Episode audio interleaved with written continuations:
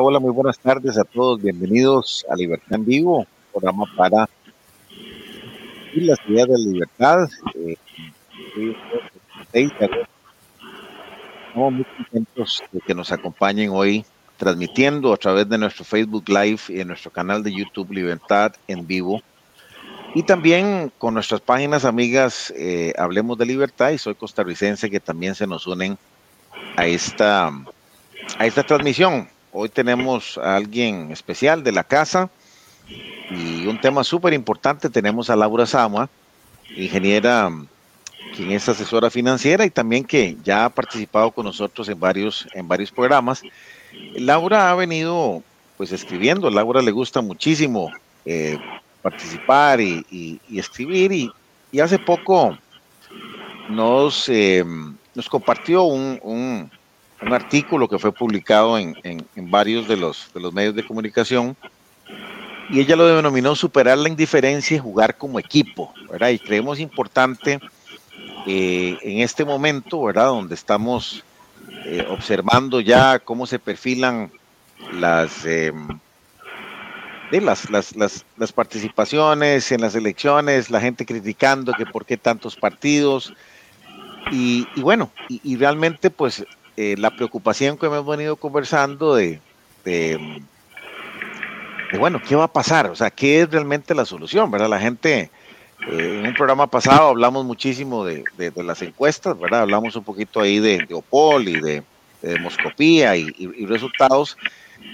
Y, la gente está esperando un Mesías, ¿verdad? Está esperando como que, como que sea alguien. En realidad, nosotros acá en, en Libertad en Vivo hemos sido bastante críticos de que aquí el comportamiento, inclusive tuvimos a Vinicio, eh, amigo también de la, de la revista, bueno, ¿cuál es el comportamiento el costarricense eh, en las elecciones? Vemos que es un tema emocional, vemos que es un tema que la gente está esperando una persona, ¿verdad? Cuando realmente hemos hablado muchísimo de que lo que necesitamos es un equipo, ¿verdad? Necesitamos gente que, que pueda gobernar.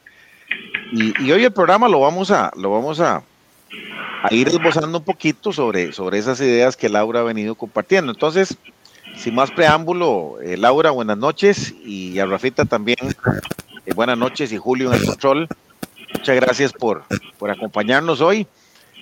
Y, buenas noches. ¿Cómo has estado, Laura? ¿Qué, qué tal?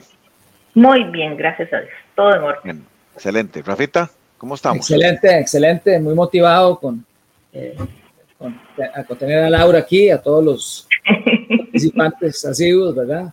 Para conversar sobre este tema que es un tema muy apasionante eh, y que tiene que ver con, con realmente la, eh, uno de los aspectos más sensibles eh, que está perjudicando al país el día de hoy, ¿verdad? Y es el, tema de cómo los que producimos riqueza, los que, los que emprenden, los que, los que generan empleo en un porcentaje muy alto, y ahora Laura nos va a explicar, este, realmente no son los mimados, ¿verdad? En la, en la situación, es decir, eh, no, hay, no es casualidad que estemos como estamos.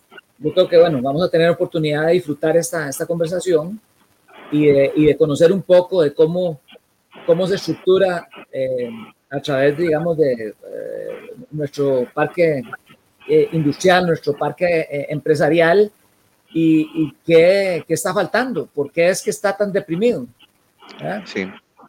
Así es. Bueno, Julio, vamos como siempre eh, con la frase de la libertad, que es una buena, una buena costumbre. Hoy tenemos a Adam Smith y dice, ninguna sociedad puede ser floreciente y feliz si la mayor parte de sus miembros es pobre y miserable. Adam Smith eh, nos, eh, nos trae la frase del día.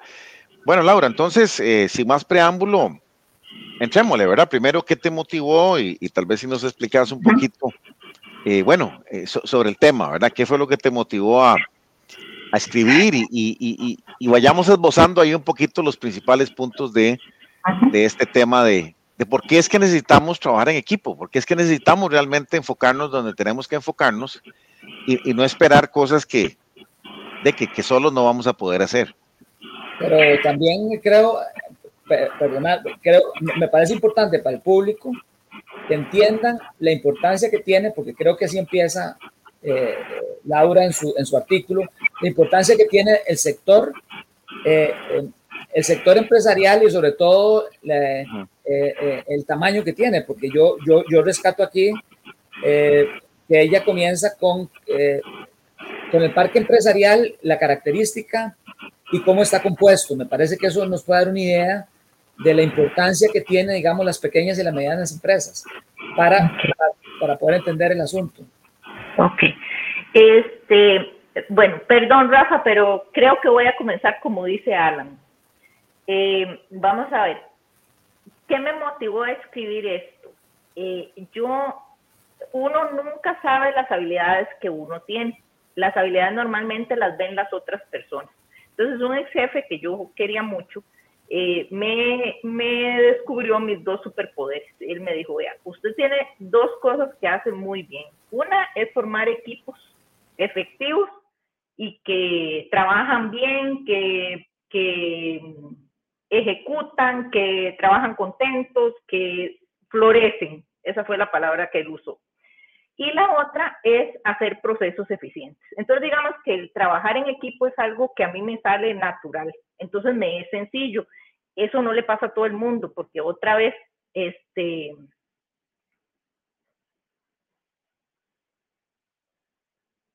Ok. Este, entonces, bueno, digamos que de ahí salió el, el, por eso es que digamos yo siempre lo veo todo como en, como en función del equipo. Y he estado hablando con muchas personas, entonces si uno llega al sector comercial le dicen, este, es que nosotros somos los generadores de 200 mil empleos. Entonces, bueno, muy bien. En la zona franca, nosotros generamos 150 mil empleos. El sector turismo, nosotros generamos 200 mil empleos, entonces nosotros nos merecemos un trato especial. Bueno, entonces, ¿qué pasa? Nosotros tenemos un parque empresarial que, contrario a lo que todo el mundo piensa, este, no es de empresas grandes es de pymes, el 90% son pymes. Y ese 90% genera el 37% del PIB y le da trabajo al 34% de, o sea, genera el 34% del empleo. Entonces, yo me empecé a preguntar y yo dije, qué, raro, pero, o sea, ¿por qué es que estamos tan, eh, ¿cómo se dice esto? Tan eh, como desagregados, como desorganizados. Y entonces ahí fue donde empecé a atar cabos y ver que el, digamos, el, cada sector decidió jalar para su lado. Entonces, ¿qué pasa? Que si el sector turismo eh, son más o hacen más bulla o tienen más dinero, entonces logran más cosas del gobierno. Si es el sector comercio, entonces igual. Si tienen una cámara, entonces la cámara se mete. Y al final, el resto que no tenemos a, nadie que nos represente, que somos la mayoría, este, de entonces quedamos pagando los platos de unos y otros. Entonces, este, de ahí fue, digamos, que salió el, eh, la inquietud y la idea de, de escribir este artículo. Sí, buenísimo, Laura. Eso que decís, eso que decís es muy importante, porque vieras que yo creo que ya es como una cultura. Eh, lo digo porque, digamos, a nivel de barrio, ¿verdad? Nos organizamos ahí en el residencial, por ejemplo, para ponerte un ejemplo muy micro, y nos dicen, vea, este, para que la municipalidad le ayude, este, vamos a tener que hacerlo, eh, tiene que organizarse, tiene que hacer un comité. Digamos, yo levantar la mano y llegar ahí, no, no nos dan pelota. Entonces, parece ser que es una cultura, ¿verdad? Parece ser que realmente esa es la forma en cómo si estás a través de una cámara o a través de una asociación o a través de esto, esa es como la estructura ya de un modo superandi para poder hacerlo. Pero entonces, como bien decís, eh, de queda un gran sector desprotegido, desagregado, porque se supone que entonces se dice Cámara de Comercio, Cámara de Industrias, pero bueno, ¿quién está ahí? ¿Quién no está ahí? Entonces, bueno, eh, de, no, no, no, no estamos representados, digámoslo así, como decís vos, la, la, mayoría. Este, Rafa, ¿cómo lo ves? Sí, bueno, yo, yo en realidad, a mí lo que me, eh, lo que me preocupa es de que eh, es evidente, digamos, que, el, que el, gobierno de turno siempre actúa a favor de los grupos de presión. Por eso nosotros siempre hemos predicado la importancia de que el Estado eh, no es que tenga que ayudar a ningún sector, todo lo contrario, lo que el Estado debe hacer es hacerse pequeñito, intervenir en lo menos posible y dejar que las fuerzas productivas se desarrollen ¿verdad? y no tengan tanta regulación y tanto freno. Entonces, cuando uno conversa con colegas, cuando uno conversa con, eh, uno se da cuenta de que, digamos, que el pequeño y el mediano empresario eh, tiene que, que, que, bregar con cargas, con regulaciones, con una serie de cosas que para una empresa muy grande es mucho más fácil porque tiene equipos de contadores, de abogados, de una serie de cosas. La empresa pequeña no. Entonces, esa empresa pequeña, antes de ponerse, digamos, antes de, de, de producir riqueza, antes de recibir beneficios, ya el Estado le cayó con una sarta de regulaciones, de impuestos, de impedimentos. Eh, ahora estamos tramitando, por ejemplo, eh, una, eh, una demolición de un hangar que está viejísimo en un aeropuerto, para poner un ejemplo nada más, y ya nos salieron con que aviación civil que tiene que ir a la municipalidad, la municipalidad nos pide, nos pide esta setena para una cuestión que mide 15 por 20 y se está cayendo. Entonces, si uno se pone a ver todos los trámites que hay que hacer para que, para que un empresario pueda demoler un, un hangar, es una, una cosa espantosa. Entonces, ¿qué es lo que sucede? Comienzan a quebrar muchas empresas y muchas pequeñas empresas que podrían hacer un trabajo que les remunere algo en, en un mes, en dos meses, se le, se le vuelve en un año, en dos años. Esa empresa quiebra, ¿verdad? Y mucha gente se queda sin trabajo. Entonces, yo, yo lo, que, lo que siento es de que, de, que, de que es importante, digamos, que la gente entienda la, la dimensión que tiene el que el pequeño y el pulseador no tenga posibilidades de prosperar porque el Estado quiere cobrar impuestos por todo. veámoslo en Uber. Uber no tenía impuestos, ahora tiene impuestos. Eh, si queremos eh, traer una computadora por, por, Amazon y, traerla por aero, aerocasillas, antes no pagaba impuestos, ahora paga impuestos. Eh, nosotros que tenemos que manejar archivos muy pesados de, de planos, el Dropbox antes no pagaba impuestos, ahora hay, hay que pagar impuestos. 25 dólares más es un montón de plata. Es decir, todo comienza a encarecerse para el pequeño y para el mediano. Y eh, los, los políticos pareciera que solo están pensando en Intel, están pensando en sus, en sus amigos y, y, toda la, la, gran masa, como bien lo explica Laura, estamos desprotegidos. Es decir, es que vean ustedes, estamos hablando que, que, que, las, el, las zonas francas le dan empleo a un, a un 12 salió el otro día. Y resulta que Laura nos dice que, que los pequeños y medianos le dan empleo al 34%, a mucho más gente. Entonces, ahí nos damos cuenta que realmente hay un, hay un, hay un desequilibrio enorme. Y el desequilibrio viene por la intervención del Estado, que yo creo que Laura tiene mucha información aquí que nos va a aportar, ¿verdad? Eso es lo que, lo que yo quería. Laura, entonces vayamos esbozando ahí este, de los puntos más importantes del análisis, ¿verdad? Entonces, hagamos ahí, como decirte, la, la radiografía actual, ¿verdad? Bueno, hay una cosa que me parece importante aclarar. Dentro de, de ese 90% de pymes, hay algunas que son chineadas del Estado, ¿verdad? Hay cooperativas, ahora estamos viendo asociaciones del CNP, o sea, todas esas clasificarían ahí. Entonces, no es o sea, nunca la intención del artículo fue decir hagamos algo por las pymes, no, es todo lo contrario.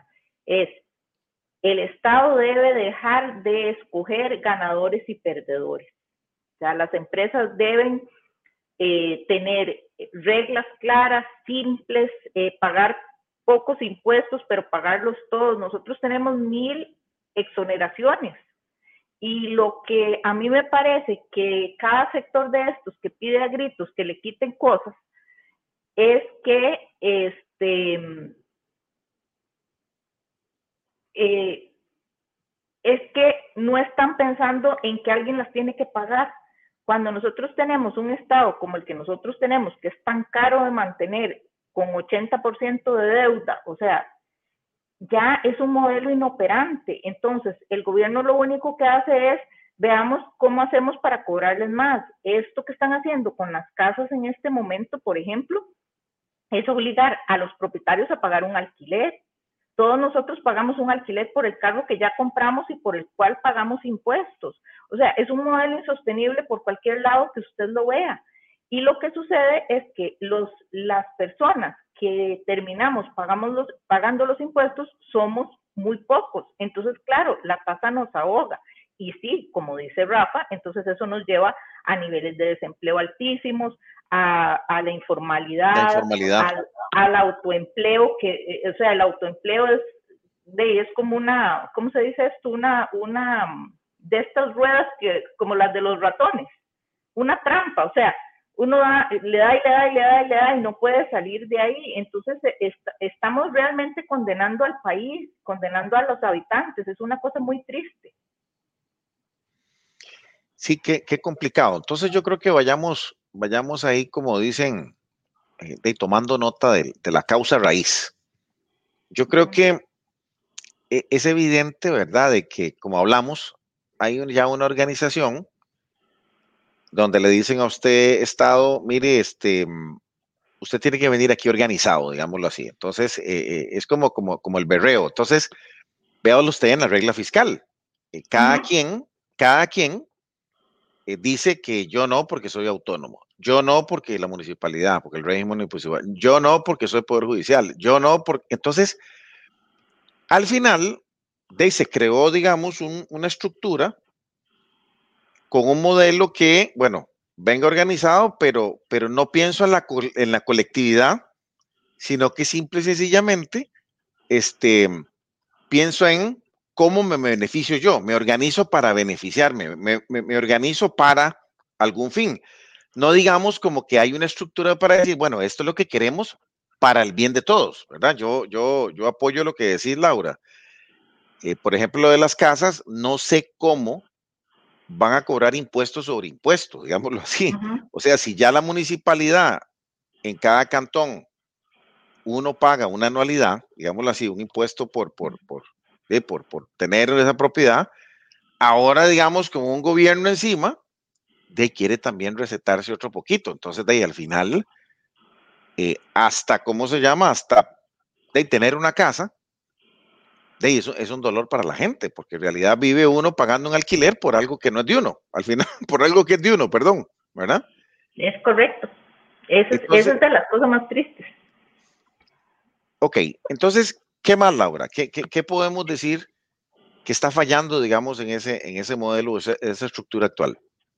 Bueno, este, en la estructura están fallando muchas cosas. A mí lo que realmente me sorprende es cómo reaccionamos los ciudadanos.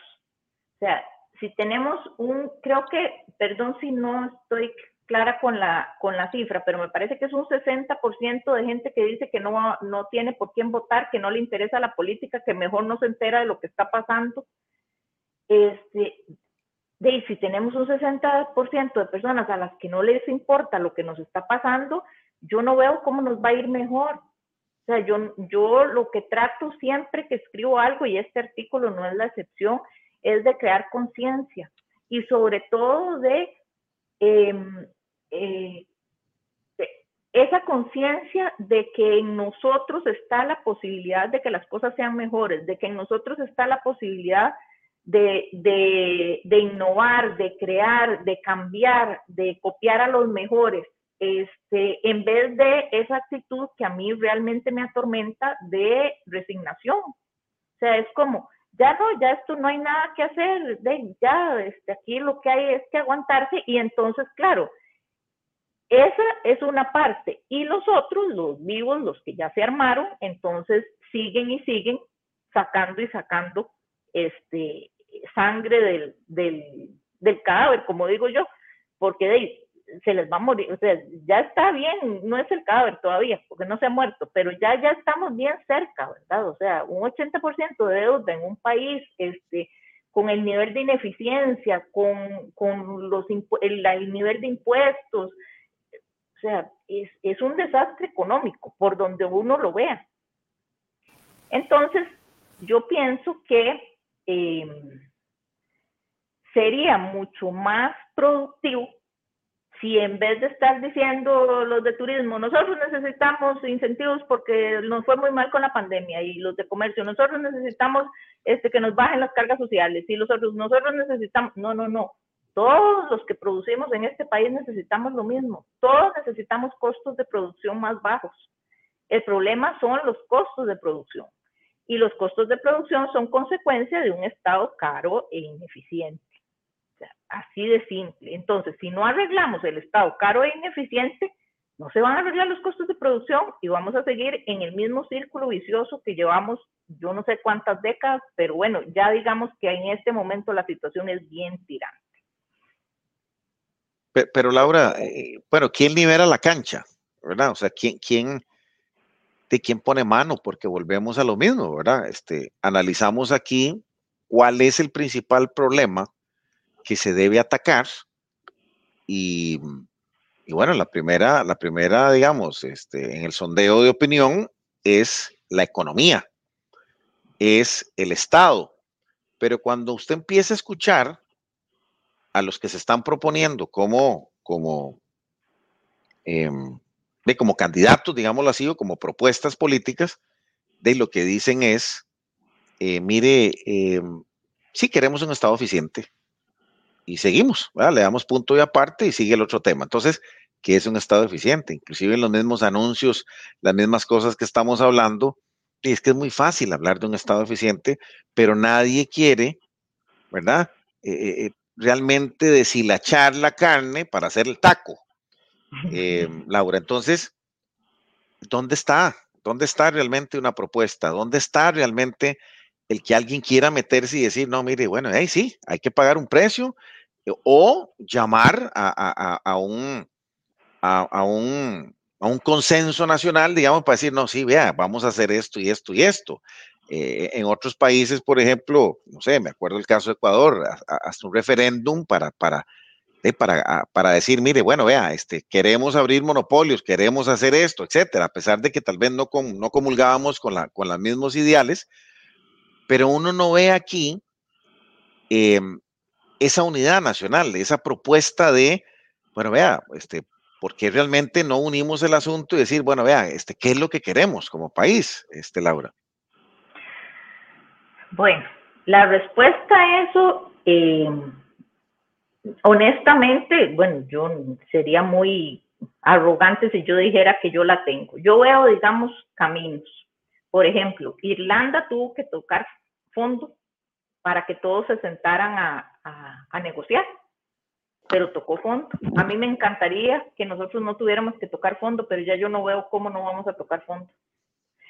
Eh, Latinoamérica tiene historia como Argentina de tocar fondo y aún así seguir con el amor al estatismo. Es este, no me gusta usar esa palabra, pero yo diría que es como una maldición, o sea, es como una obsesión con que el Estado me rescate o el, o el, o el Mesías me rescate o quien sea me venga y me rescate y yo no me tenga que hacer cargo de las cosas. Y yo creo que eso a todo, en todo el continente, con excepción de Uruguay, que decidieron tener un gobierno liberal y de hecho podemos ver diferencias entre eh, cómo se ha enfrentado la pandemia ahí, qué se ha hecho a nivel económico, cómo evolucionan los indicadores. Este, pero el resto, todos seguimos el mismo camino y aquí de, no es la excepción, son años de años, de, son décadas. Yo creo que son como 70 años de estatismo y estatismo y estatismo y tristemente disfrazado. Porque yo creo que si a la mayoría de las personas uno les explica cuál es la diferencia o por qué es que eh, una de las frases que más usa la gente es, es que todos son iguales. Sí, claro, todos son iguales porque todos son estatistas que no hay oposición, claro que no hay oposición, si en la Asamblea Legislativa no hay ni un solo diputado liberal, ¿cómo va a haber oposición si todos piensan igual? Usted les dice, a ver, tenemos este problema, ay, propongo, un impuesto, este, mira, creemos una institución, este, hagamos un trámite nuevo, ah, no, eso es, hagamos un reglamento, subamos las penas, no, no, o sea, por Dios santo, lo que nosotros necesitamos es simplificar, desenredar, eso es lo que se necesita. Nosotros vamos en la dirección equivocada, pero la mayoría de las personas ni siquiera se dan cuenta. Y, hay algo muy importante. si usted tiene a las personas desesperadas tratando de sobrevivir, no tienen tiempo para ponerse a pensar. Hay un aspecto, Laura, hay un aspecto que, que, que, tocas en el artículo que me parece que es fundamental, digamos, es esencial, que tiene que ver con lo que preguntó Alan y con lo que eh, vos lo explicas muy bien. Es decir, hay una, hay un tema, el otro día escuchaba a, una, a un experto en el tema de, de industria y, y, hablaba de que nuestra productividad de trabajo está como en la cuarta parte de los países europeos y de Estados Unidos estamos todavía menos, tenemos menos productividad y que el problema iba por ese lado. Él lo veía como un, como uno, un industrial. Entonces, eh, vos tocas en el artículo el tema de que cuando el Estado toma partido por un sector, veamos el sector arrocero, por ejemplo, o el sector cañero, los que producen azúcar, que son, están protegidos, crea oligopolios. Es decir, crea empresas que no tienen que competir. Entonces, yo vinculo, según lo que entendí del, eh, del artículo tuyo y lo que escuché aquel día, yo vinculo la eficiencia y la productividad del trabajo, que es la que puede garantizar salarios sostenibles y altos en la falta de competencia. Cuando yo tengo una empresa que está protegida por el gobierno, que no tiene que competir porque los aranceles hacen que, que estemos obligados a comprarles a ellos, entonces se atrasan en la tecnología, la innovación no llega, hay eh, un rezago eh, en, en, en, en, el sector, porque no hay competencia, porque nosotros queremos que el Estado nos proteja, que, que, nos subvencione, que no tengamos que competir. Y es en la competencia donde los atletas, donde las empresas y donde todos los seres humanos nos hacemos mejores. Pero eh, eh, yo creo que tenemos que llegar a, a, ese punto donde vos explicás cómo las subvenciones y la protección del Estado lo que hace es mermar los recursos y lo que hace es este, evitar que la gente compita y aumente la productividad del trabajo. ¿Lo interpreté bien, Laura? ¿O? Eh, sí, pero eso es, lo, es, digamos que forma parte de lo mismo. Mientras el Estado escoja perdedores y ganadores, cuando el Estado crea un monopolio, no solo el del azúcar y el del arroz, Recope, o sea, Recope nos está hundiendo, el CNP nos está hundiendo, este, eh, el ICE, o sea, es que eh, acueductos, o sea, es que por todo lado, donde usted, en este momento, donde usted meta la mano, le sale un monstruito. O sea, no, no hay ninguna institución que esté bien. Todo nos cuesta cinco veces más de lo que se de lo que se suponía nos iba a costar. Este, no hay un solo responsable. Vean, hay una cosa, lo voy a decir, digamos, a título personal, que yo lidio mucho con instituciones públicas. Entonces, por ejemplo, una disponibilidad de agua antes de la pandemia tardaban un mes. A veces estaba lista en tres semanas, ¿ok? Yo pienso otra cosa totalmente. Yo pienso en cómo debería estar ese sistema automatizado para que usted se metiera por internet con una clave y supiera si la, si la, si hay disponibilidad de agua o no. Pero digamos que seguimos con el sistema trazado que tenemos. Ahora con la pandemia, entonces, están haciendo teletrabajo, supuestamente. No atienden el teléfono, no contestan los correos, no hay manera de comunicarse con las personas encargadas. A mí la última me duraron cuatro meses. ¿Y qué pasa? Que una disponibilidad de agua es un requisito para iniciar un proyecto. Entonces, mientras una empresa, sea grande, sea pequeña, no importa, o una persona que quiere comprar un terreno, tiene que esperarse cuatro meses y postergar su inversión por cuatro meses, al empleado público le pagan el 14 y el 28 esos cuatro meses. Entonces a él no le importa. Él no tiene ninguna conciencia de que eso que él está haciendo afecta la vida y la economía de un montón de personas. Entonces, ¿qué pasa? Que los monopolios y los oligopolios, ninguno sirve. Ninguno. Eh, y, y, el tener al Estado metido en absolutamente todo y esa cantidad de trámites para todo y no automatizar y no digitalizar es lo que nos tiene metidos a todos en este zapato. Pero estamos metidos todos, lo más importante es eso, estamos metidos todos, grandes, pequeñillos, todos. el hecho que una empresa grande tenga un departamento legal para, para poderle llevar el paso a la cantidad de regulaciones que hay en este país, no significa que no la afecte.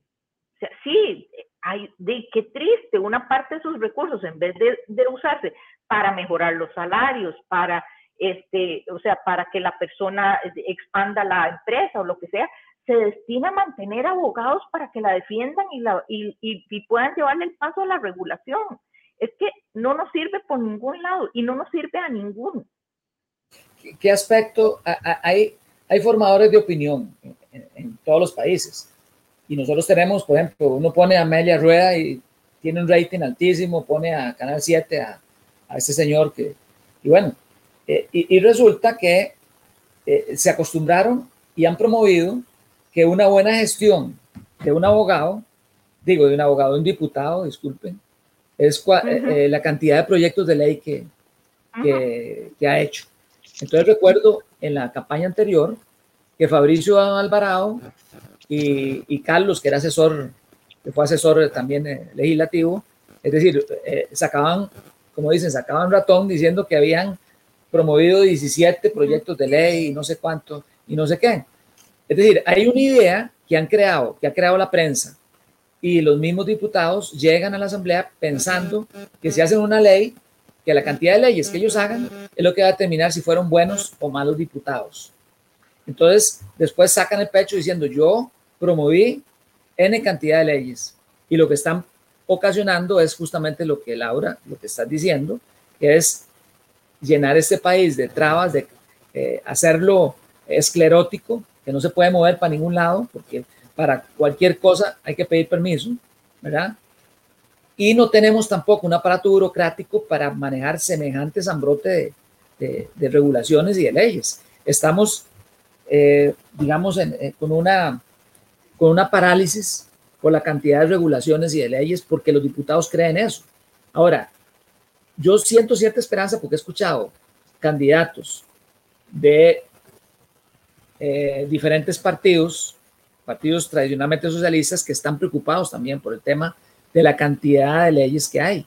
Entonces, creo que, que la, eh, la gente está haciendo conciencia y las ideas de la libertad, las ideas liberales, están permeando porque definitivamente no hay otra salida, ¿verdad?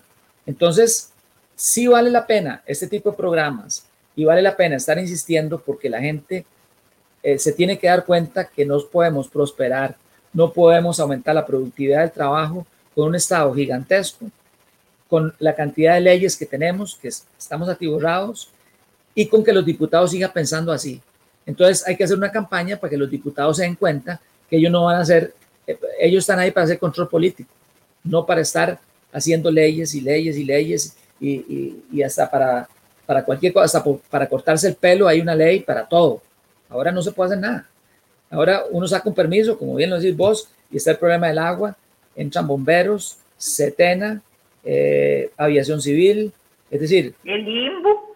El limbo es una cosa, sí, y, hasta, el, Museo Nacional, Museo Nacional con, con, digamos, con de que, que no encontres ahí una vasija porque entonces ahí te se el proyecto, ¿verdad? Sí. Yo, yo este creo, Laura, importante, perdón, Laura, ibas a decir algo, perdón. Sí, este, el, y vuelvo al, voy a ser insistente en el punto del, la, que hay que ligar de alguna manera la la afectación a la, al empresariado con la responsabilidad de los empleados públicos. O sea, no puede ser que un trámite dure cuatro meses. O sea, y es un trámite de por ejemplo, estoy refiriéndome a la disponibilidad de agua. Mientras eso no pase, mientras el empleado público no tenga ninguna consecuencia por no trabajar, esto no va a caminar. Y contrario a Rafa, yo no le tengo ninguna confianza a ningún estatista que me diga que va a ser el Estado eficiente. Es que veamos a Otón Solís, o sea, ¿quién más gritó a los cuatro vientos que ellos iban a ser el Estado eficiente? Yo recuerdo perfectamente una entrevista de don Otón Solís con don Gerardo Corrales y este, don Otón Solís decía, no, no, pero, Laura, yo, yo jamás, jamás dije eso. Yo lo que digo es que he escuchado que hay una preocupación por parte de los candidatos, hasta socialistas, por la cantidad de leyes que tenemos. Eso es lo que dije. Ok, perdón, pero para no que el Estado pueda ser eficiente, el Estado no puede ser eficiente por su propia naturaleza. Ok, pero igual, esa, ese discurso yo creo que es lo que nos tiene metidos en este zapato, porque ellos no creen en eso. Es que el problema es la, el monstruo que hay que enfrentar es como un, un dragón de, de, de, muchas cabezas. O sea, usted, usted tiene que llegar con la espada correcta para poderse enfrentar a aquello y salir adelante. Y otra vez, tiene que venir con un equipo que crea en lo mismo, porque usted va a tener que agarrar y decir, ok, vamos a hacer, por ejemplo, una reforma de pensiones, porque hay que hacerla. Ya tenemos todos los regímenes quebrados, entonces hay que hacerlo. Este, tenemos que hacer una reforma educativa urgente. Tenemos que hacer una reforma de salud urgente. O sea, es que ya todo nos atropelló. Una reforma electoral. Eh, eh, es que cualquiera que usted vea es, una, es un problemón de siete pisos y nadie que haya vivido del Estado o que crea en el Estado este, protector y en el Estado solidario y ese poco de cosas, va a venir y va a enfrentarse a esos problemas. Vamos a seguir con el nadadito de perro, que es, digamos, lo que nos lleva hasta ahora. Y sí, a mí me parece que los diputados, o sea, que, que es una tristeza no, no encuentro otra palabra ahorita, tal vez, este, que de alguna manera hayan eh, asociado el buen desempeño a la cantidad de leyes. Me gusta mucho el análisis que hizo el Estado de la Nación, en, creo que fue el penúltimo o el último, que explicaba cuáles leyes tenían impacto positivo. Eso me parece algo más adecuado, porque entonces, ok, ¿cuál legislatura tuvo leyes con más impacto positivo? Entonces me parece que fue la que presidió don Carlos Ricardo Benavides. O sea, entonces ahí ya tenemos una luz, es algo diferente, no es la cantidad, es la calidad, es para qué nos sirvieron, nos sirvieron para avanzar o nos sirvieron para ir para atrás. Eh, porque sí, el, y el control político. Bueno, pero esa valoración, eso es el Estado de la Nación. También tenemos valoraciones que están muy sesgadas por el pensamiento también socialista de muchos de estos este, eh, que evalúan. Es decir, impacto positivo desde qué perspectiva, porque a veces la gente cree que un impacto positivo es algo que, que, si lo analizamos a la luz de la realidad, no necesariamente lo es, pero eso ya es otro tema, ¿verdad? Que, es el tema del sesgo que tienen las encuestas y cómo eh, han hecho el ridículo con, como de, demoscopía últimamente, cómo sirven para manipular al electorado y, y, para crear, eh, casi que son instrumentos para crear opinión pública más que para para revelar cómo está la realidad. Es sí, es que, es, que, es que, Rafa, volvemos a lo mismo. No, no, estamos pensando en una colectividad, sino estamos pensando en cómo sacar provecho. Lo, lo que dijiste vos ahorita, este Laura, me, me, llama la atención, porque yo quería, digamos, eh, agregar algo.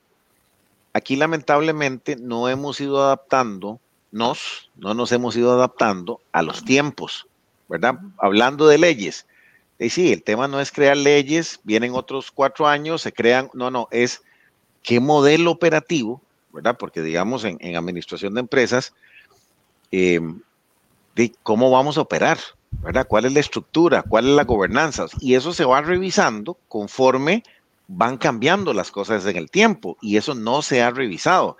Cuando usted habla de, Laura, de, de que sí, hace falta una ley, una reforma a la ley de salud, a la ley de pensiones, Vea qué es lo que está pasando ahorita con la ley de pensiones. ¿Se está pensando realmente en beneficio del ciudadano? No. Eh, veamos el tema de que la caja no se... ¿Se está pensando en el ciudadano? No. O sea, todo es para qué? Para mantener y sostener eh, de una estructura. Eh, exactamente. O sea, yo, yo tenía una discusión con respecto, digamos, al, al, sistema de salud. No, mira que la caja y que se rajan las vestiduras. Sí, sí, perfecto. O sea, el, fin, pero el problema es que hoy, entonces, ¿por qué todavía hay filas? ¿Por qué todavía hay este, este, temas pendientes en operaciones? ¿Por qué la gente, yo no sé si es cultural, le encanta ir a las 4 de la mañana a sacar eh, una, una, una, cita? Una cita. Eh, este, digamos, eh, hay que hacerse el examen.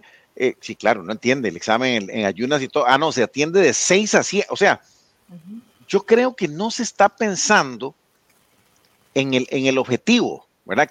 Para el cual se creó X o Y este, institución o modelo y no se ha ido adaptando a los tiempos. Vemos el MOP. De sí, eh, eh, no fuimos por el tema de concesiones o, contratación o lo que sea, pero no se hizo el intercambio de decir, bueno, ya no tengo la gente en planilla, sino que tengo el asunto tercerizado. Entonces seguimos con una estructura X ineficiente aquí, más encima y el tercero que está haciendo el trabajo pues, que supuestamente debería ser más. Entonces, no hemos ido adaptando y no hemos ido eh, evolucionando con un modelo operativo, sino que más bien seguimos viendo cómo sostenemos estructuras burocráticas que más bien cada vez más perjudican. Entonces la discusión era, sí, es que vos no entendés cómo se opera en una institución pública porque ahí te cae el sindicato. Entonces le digo yo, bueno, ahí me estás dando la respuesta. Eh, no estás pensando en mí, no estás pensando en mi bienestar, no estás pensando en el fin por lo cual fuiste creado, sino estás pensando en que no se puede porque hay fuerzas internas que están realmente secuestrando y no están pensando en el asegurado. Vea usted lo que pasó en el hospital de niños ahorita, eh, ¿verdad? Y, no, entonces, como movieron el tema de, las, de, los, de los años en las pensiones, entonces no opero y dejo de operar hoy, ¿verdad? En, un, en, un, en, un, servicio esencial. Entonces dice uno, bueno, ¿qué tiene que ver una cosa con otra? Está bien, de, nos están, nos están, perdón la, la expresión, nos están jodiendo, pucha, qué tirada, pero vuelvo a lo mismo, están pensando en sostener el sistema, no están pensando en, darle una atención digna a la gente y ser eficiente. Ese es el análisis que yo hago. Correcto. Es que, perdón, tal vez no me expresé bien. Cuando yo dije, yo no dije crear leyes, yo dije reformar, reformar el sistema de pensiones, reformar el sistema de salud, reformar, o sea, ¿por qué? Porque lo que hay que hacer es una reforma del Estado y nosotros como país tenemos que decidir cuál es el tipo de Estado que nosotros queremos. Porque ahorita usted le dice a la gente, vea, nosotros deberíamos exigir un seguro de salud acorde con lo que pagamos. La caja no es gratis, la caja es carísima. Entonces, nosotros deberíamos exigir un seguro de salud, pero la gente no, no, no puede separar el seguro de salud de la institución. Y esa es la trampa. Porque entonces. Bueno, porque, porque tal vez no hemos explicado, porque tal vez no hemos explicado eso que estás diciendo, ¿verdad? La gente dice, no, es que gracias a la caja. Bueno, Yo, yo, pongo un ejemplo, yo pongo un ejemplo. Eh, el señor que, que me ayuda en, en, algunas labores ahí de mantenimiento en una, en una propiedad, eh, de ahí le dio, le dio un infarto, entonces de ahí lo llevaron y tal, y muy bien. De duró 15 días, 15 días, no, 15 no, mentira, 15 es muy poquito, duró más o menos 20 días en el hospital y llegó con una cosa, se le pegó una bacteria, y bueno, bendito Dios, ahí estuvo, le hicieron exámenes y salió del hospital, y entonces no salió, no salió, digamos, digámoslo así, de no salió reparado, para ponerlo en, en, sí, o sea, tiene un tema en el corazón. Y le dijeron que los stents se los ponen hasta en diciembre. Entonces, llegó por una cosa, pasó por otra, se infectó de COVID. Eh, eh, entonces, ¿cuánto cuestan esos 22 días y no se resuelve el problema? Eso multiplíquelo por, por pero yo creo que es importante, digamos, eh, eh, compartir con, eh, con, el público ciertos principios que, que explican ese problema que tiene la caja, que tiene el ICE, que tiene Recope. Nosotros hemos hablado aquí en los programas de, de, de, qué es el problema que tiene una economía cuando tiene monopolios y oligopolios, que son creados en un 90% por el Estado. Porque si el Estado no interviene, esos no, no existirían. Y cuando un, un monopolio se crea eh, eh, digamos, en un, mercado libre se crea porque es una innovación, como la invención del, iPhone. Mientras los otros competidores hacen algo parecido, pues va a tener ese privilegio. pero es un privilegio que lo consigue dando algo que no existía, creando riqueza. En cambio, digamos, cuando, cuando el monopolio lo crea el Estado, no está creando algo nuevo. Lo que está haciendo es empobreciéndonos a todos y hay que, y hay que entender un principio, porque cuando la gente defiende la caja o el ICE, por ejemplo, Wilmer Ramos, que quiere que el ICE construya todo, hasta las escuelas, es decir, no se dan cuenta que, que, que, y ahí, es, ahí sí vale la pena la economía, entenderla bien, que en el, el Estado, al no estar compitiendo, primero, no puede hacer cálculo económico, y segundo, la asignación de los recursos nunca puede ser correcta, porque entonces se compran medicinas que no hacen falta y las que hacen falta, hacen falta. Se compra, recuerden eh, eh, cuando Calderón compró aquel equipo en Finlandia, nadie lo había pedido. Entonces se compra equipo que se está oxidando ahí, o como pasa con los escáneres en las aduanas. No se pudo nunca implementar, o sea, no se pudo ni siquiera implementar, ese es el problema. Bueno, damos otro, otro, otro caso con Oscar Arias, con la refinadora china. Se trae una refinadora que ya está obsoleta desde que se compró, eh, se gastaron millones, hubo que indemnizar a los chinos eh, no sirvió a la maquinaria. Eso es la radiografía del Estado. Entonces, la gente no OAS, OAS también, ¿verdad? La, la, concesión. bueno, que también, bueno, ahí venía detrás el chorizo y el escándalo de Odebrecht en toda América Latina. pero el problema es quién paga esa indemnización. Pero, es que yo, yo voy a esto, yo voy a esto. La gente tiene que entender que no es que los ticos seamos más o menos eficientes o más o menos corruptos. El ser humano está hecho de la misma sangre. Entonces, el problema que tenemos en Costa Rica existe en Argentina, existe en China, existe en Estados Unidos, existe en todos los países. Lo que pasa es que nosotros tenemos más Estado, tenemos una carga sobre las espaldas de un 60% de impuestos, ¿verdad?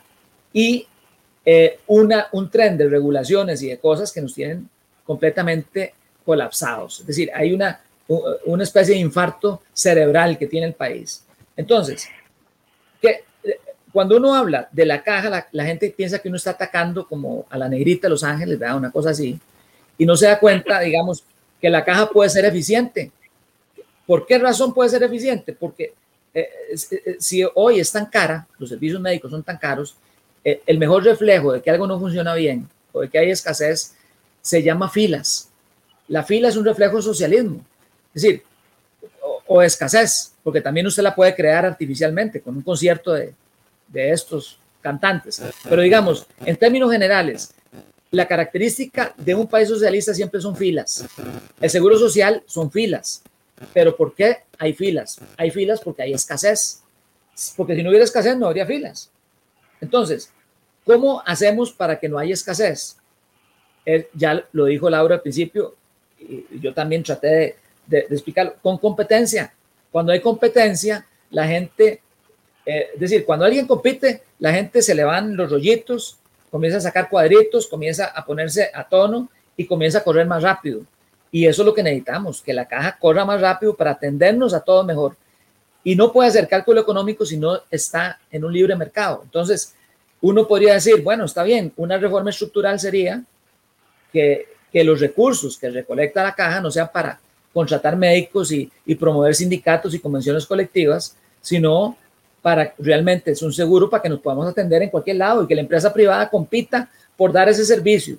Y eso va a hacer que, que se abaraten los, los costos de, de, salud y que tengamos más opciones para atendernos y que nos atiendan dignamente. Es algo que no tenemos. Sí, yo, creo que eso que estás diciendo. Sí, adelante, Laura, perdón. Perdón, pero hay una cosa importante. Este, no todo es oligopolios y, y monopolios. Veamos el sector financiero, que es una de las cosas que yo toco en el artículo porque eso nos afecta a todos igual. En el sector financiero hay competencia, pero es pésima la competencia. ¿Por qué? Porque el Estado tiene tres bancos estatales que son unos elefantes y entonces la empresa privada que hizo, ah, ahí, entonces yo gano más porque me, me monto en la ineficiencia de estos y perfecto. Entonces, ¿por qué Panamá tiene tasas bajas y nosotros no? No, pero también, también, eh, también Laurita, eh, eh, ese, aparte de eso, que está muy bien lo que estás diciendo, acuérdate que están los encajes mínimos legales.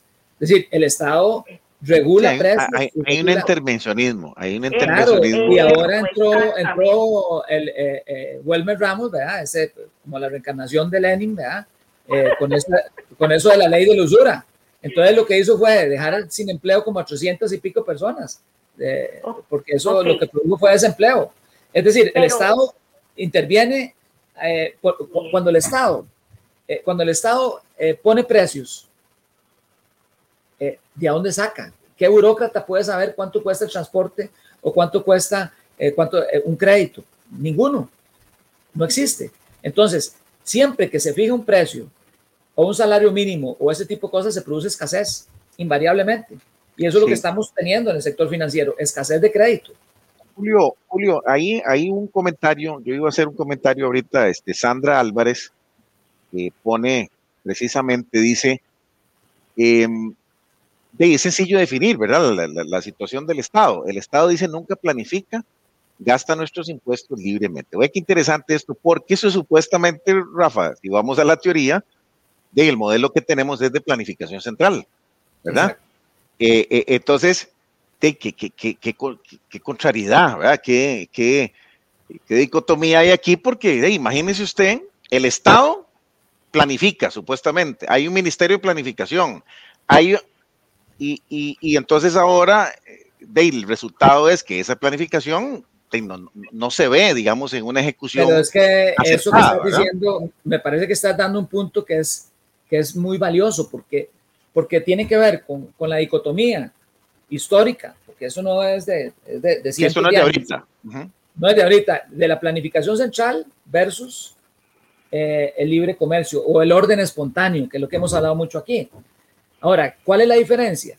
La diferencia es que en un orden espontáneo eh, hay millones de personas haciendo intercambios, eh, promoviendo cosas absurdas y cosas maravillosas, y la planificación central es un grupo de burócratas, ponele que no llegan ni a 100, que están decidiendo cómo se produce, qué se produce, y la velocidad de la información los desborda siempre. Entonces, lo que, lo que produce la planificación central es un infarto cerebral, es un infarto cerebral.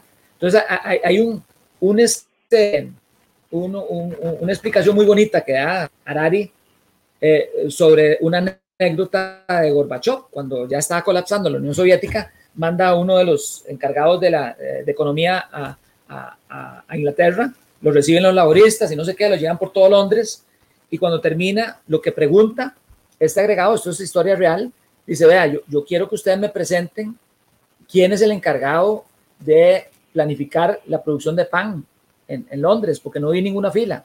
Y nosotros en la Unión Soviética tenemos los doctores en ciencias y los mejores científicos de sociales pensando en cómo llevar el pan a la gente y hay filas en todo lado. Y entonces, obviamente los ingleses se reían, aquí nadie planifica eso, es orden espontáneo. Eso es lo que el problema que tiene cuando el Estado se mete. El Estado se mete, entonces comienza a producir y asignar recursos en sectores que la gente no ha pedido, que la gente no, no quiere voluntariamente. Si la gente tuviera la libertad de decidir qué va a comprar o qué va a vender, probablemente no elegiría lo que eligió desde el sofá de una oficina un burócrata de estos, ¿verdad?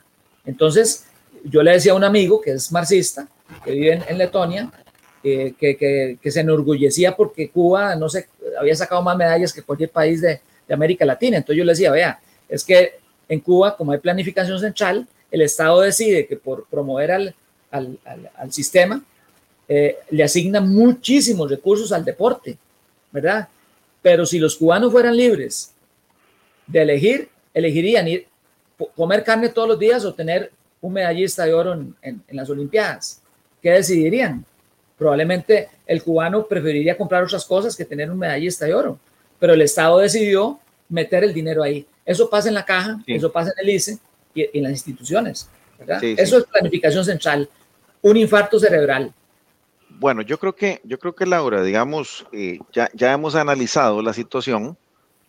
Eh, sí, necesitamos meterle a una reforma del Estado, ¿verdad? Yo creo que nos quedan ya estos últimos minutos del programa, Laura, pero la, gran pregunta es cómo, cómo lo hacemos, o sea, cómo, cómo, cómo generamos, ¿verdad? Porque yo creo que voy y me remito al, al título, ¿verdad? De, de, tu artículo que dice superar la indiferencia y jugar como equipo, ¿verdad? Entonces, bueno, ya estamos viendo que tenemos un problema, ya todo el mundo lo habla, pero la pregunta es cómo, o sea, ¿cómo lograr ese consenso? Yo creo que aquí hemos ido ¿verdad? Mediante este programa de opinión, tratar de educar a la gente del por qué no más estatismo, del por qué necesitamos una reforma, pero la pregunta es cómo generamos ese consenso, ¿verdad? Porque bien lo decís al final, bueno, ¿y de, qué bando está usted? ¿De qué equipo este, quiere ser usted? ¿Del que realmente quiere que la cosa camine o, simplemente seguir eh, succionando, digamos, este, por un interés eh, de un grupo eh, individual o, específico?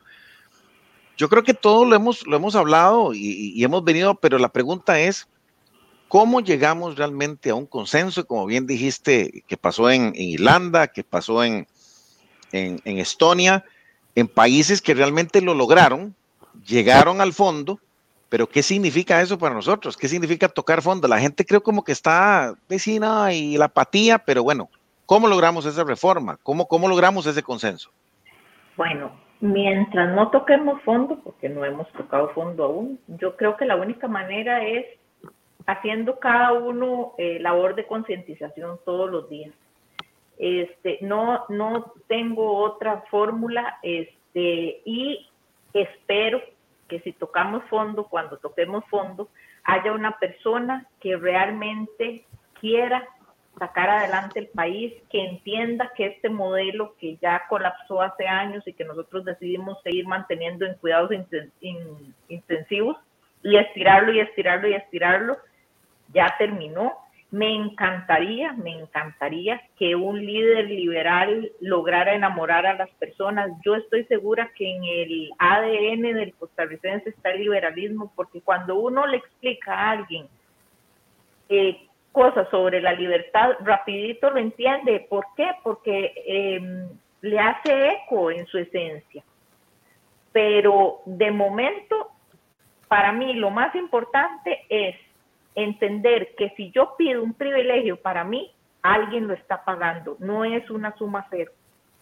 Alguien está pagando eso. Entonces, si yo tengo más vacaciones, alguien tiene que trabajar más para que yo tenga más vacaciones.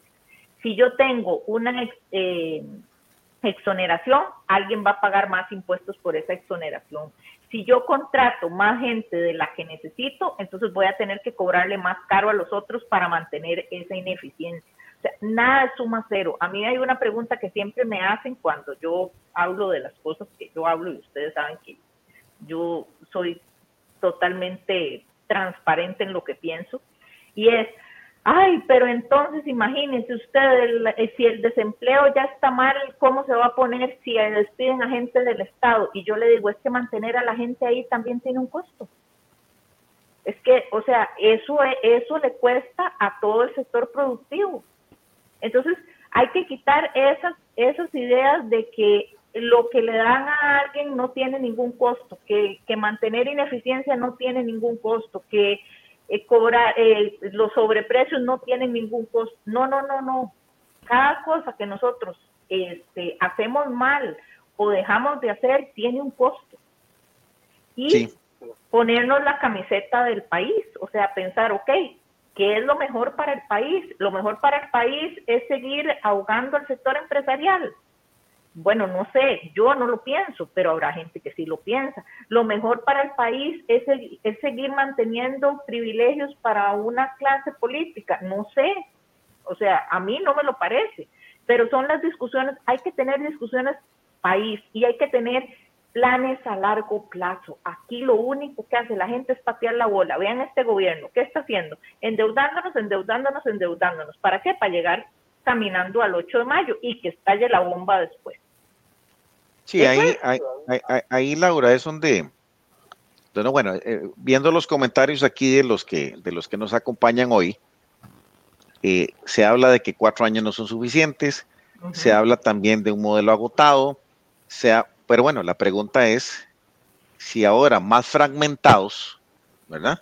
Si ahora más fragmentados, nos vamos a poner de acuerdo. O sea, criticaba el bipartidismo, ahora entraron estos a terciar aquí y, de, tuvieron ocho años y, de, pues esos ocho años de índices, de, nos fuimos para atrás, ¿verdad? Todo lo que habíamos ganado libertad económica, eh, pero sí lograron este, realmente en ocho años de destruir y, meter este, temas eh, de que efectivamente nos tienen, nos tienen como están. Y como decís vos, eh, no pasa nada, siguen pateando la bola y siguen este, efectivamente eh, de como, como gastando sus anchas, ¿verdad? Como simplemente agarrando una cucharada y sirviéndose a sus anchas y, siguiendo, ¿verdad? Entonces,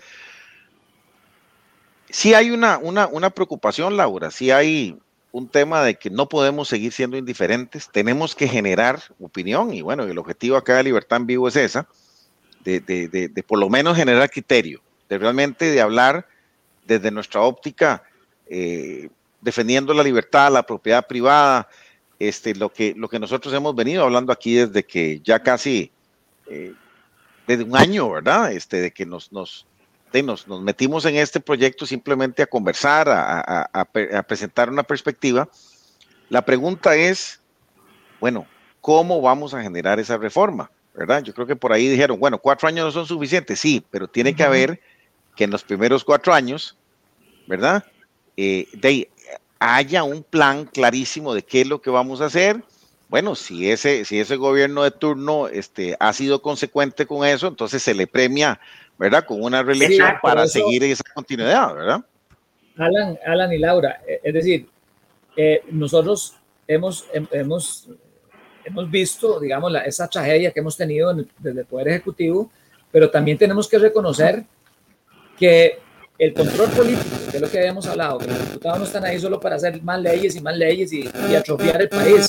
Ese control político, que es lo más importante que tiene que hacer la Asamblea Legislativa como eh, primer poder de la República, no se ha, no se ha hecho.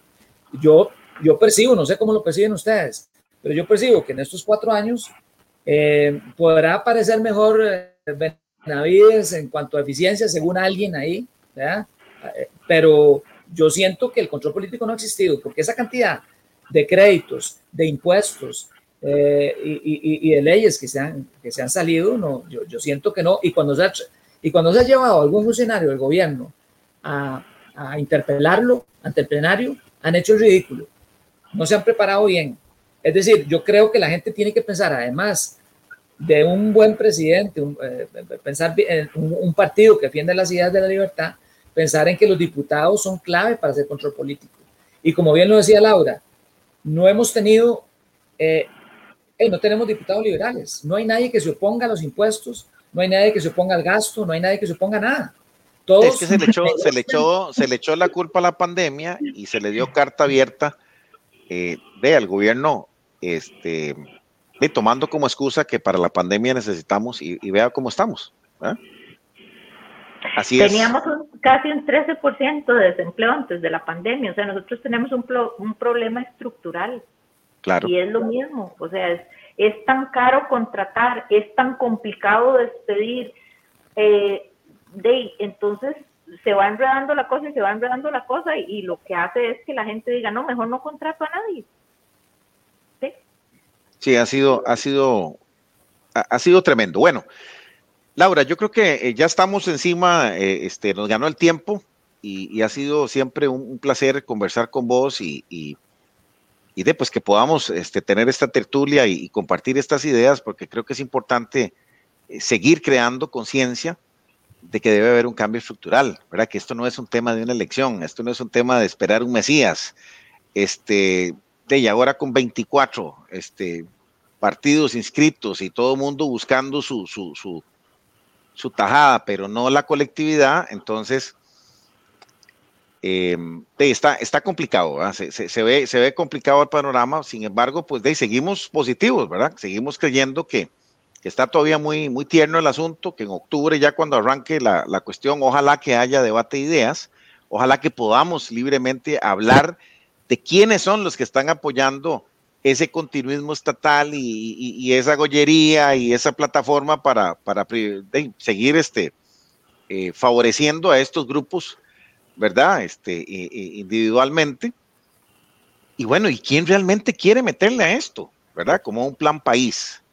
Entonces, Laura, agradecerte eh, que nos hayas acompañado, Rafa. No sé si querés eh, hacer una, una reflexión final y, y si no, entonces despedimos el programa para, para la próxima semana. Entonces, Laura, tus últimos, ¿de qué parte del equipo estamos entonces, verdad? Para cerrar el, la reflexión de hoy. Sí, yo lo, con lo que me gustaría terminar es precisamente con eso. Ok. Eh, tratemos de pensar en cuál, parte, en cuál equipo estamos. ¿Estamos en el equipo de los beneficiados del sistema o estamos en el equipo de los perjudicados?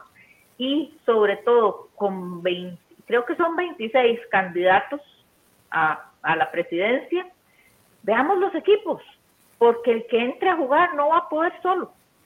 Entonces veamos a quién tiene a la par, veamos cómo escoge a sus equipos, veamos la trayectoria de esas personas, seamos exigentes, digamos, por ejemplo, a mí me encantaría ver a los diputados decir, este, estas son mis propuestas, esto es lo que yo pienso hacer, este, y pensemos en, en, conjunto, dejemos de pensar en, en sectores, pensemos como ciudadanos, ¿Qué necesitamos como ciudadanos?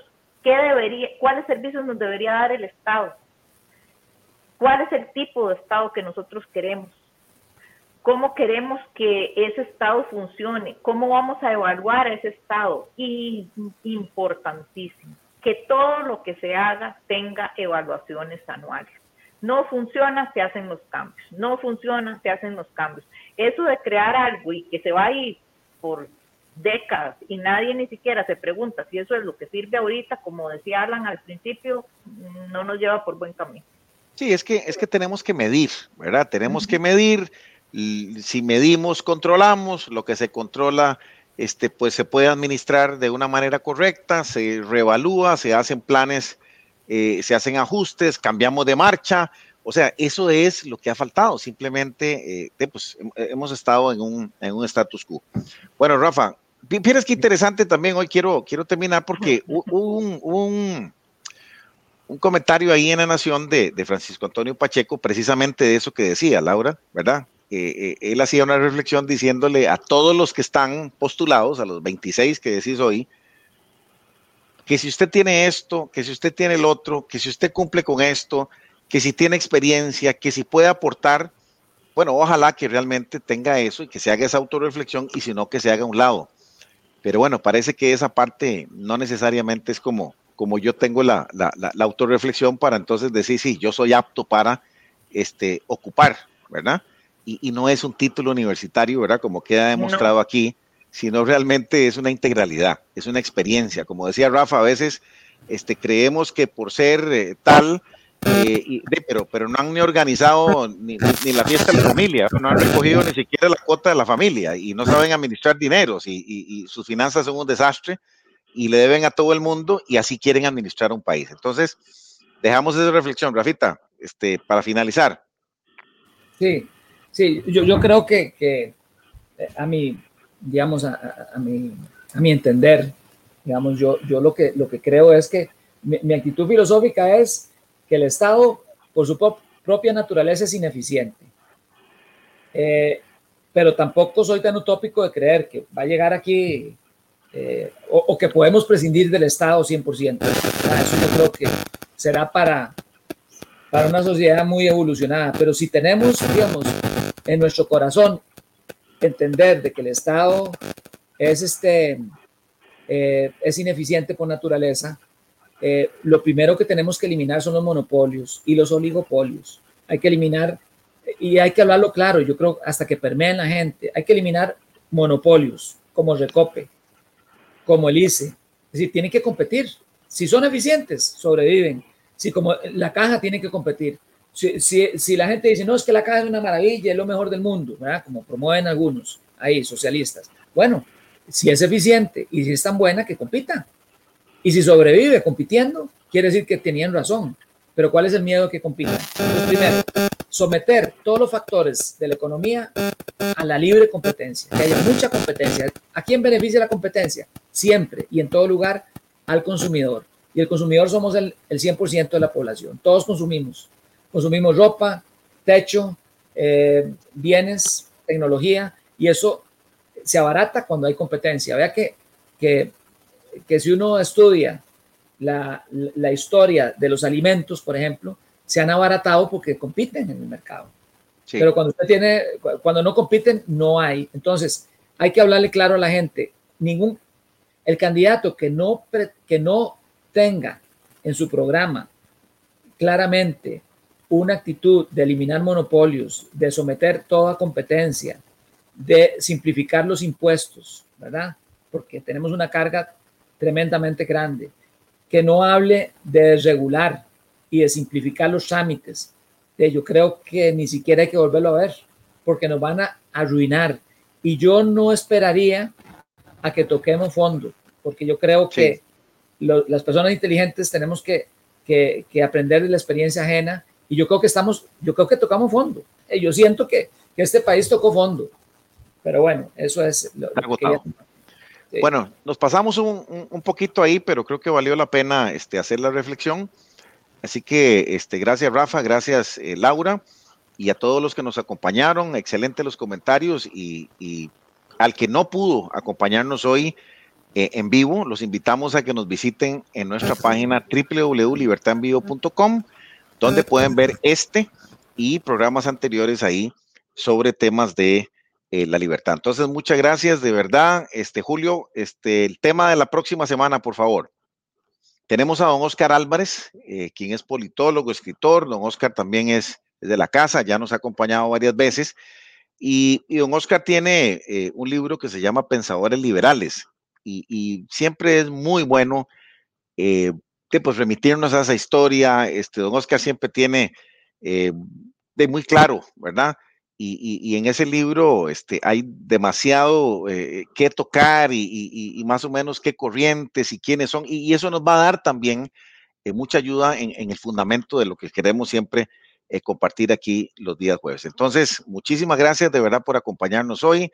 Les mandamos un abrazo, cuídense muchísimo, que Dios les bendiga y nos vemos la próxima semana si Dios lo permite. Un abrazo, saludos para todos.